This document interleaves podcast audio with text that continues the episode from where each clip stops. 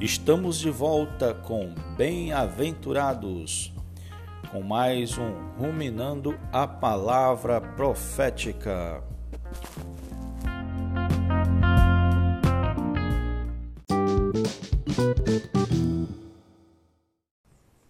Olá, bem-aventurados, Jesus é o Senhor. Hoje, no, no episódio 2, vamos falar sobre viver diário com uma meta celestial.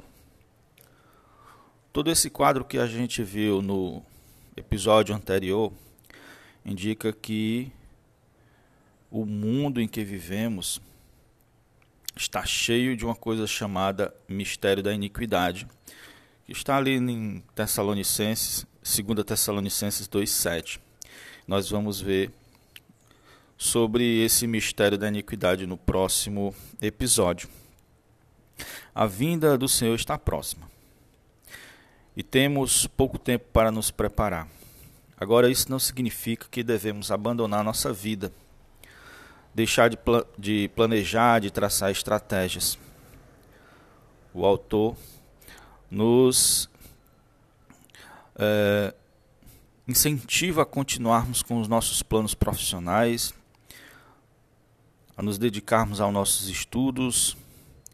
Os que pretendem se casar continuem orando, porque andar na terra com os olhos no céu não quer dizer abandonar nosso viver. Muito pelo contrário.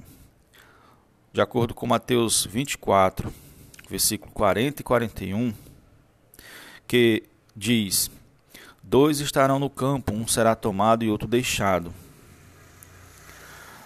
e duas mulheres estarão trabalhando no moinho, uma será tomada e outra deixada. Vemos aqui duas esferas da vida humana. A vida social, representada pelo moinho, aliás, pelo campo, que é o trabalho. De repente, um estudante, a vida social dele é o estudo. E outra esfera que é a vida do lar. Duas mulheres estarão no moinho. Moinho é preparando alimento, moendo grãos. Será que temos cuidado da nossa vida nessas duas esferas? Será que temos cuidado somente da esfera das reuniões? Sabemos muito bem que a vida da igreja engloba todo o nosso viver. Nosso grande desafio é levar tudo o que praticamos nas reuniões para o nosso viver diário. Viver no espírito é necessário Viver no espírito na vida social e no, e no lar. Viver no espírito não quer dizer abandonar as, as coisas, as atividades.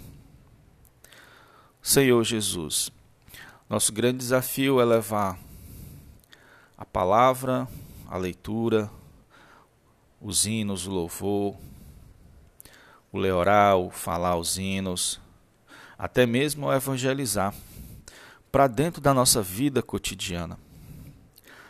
É, esse é o diferencial. Isso é um teste para a nossa vida cristã.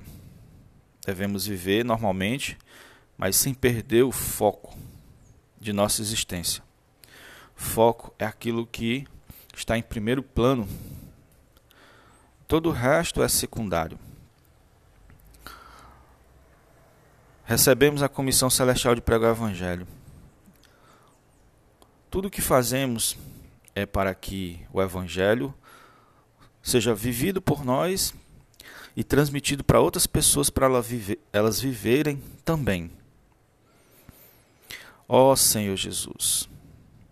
Jesus ao Senhor e até o próximo episódio.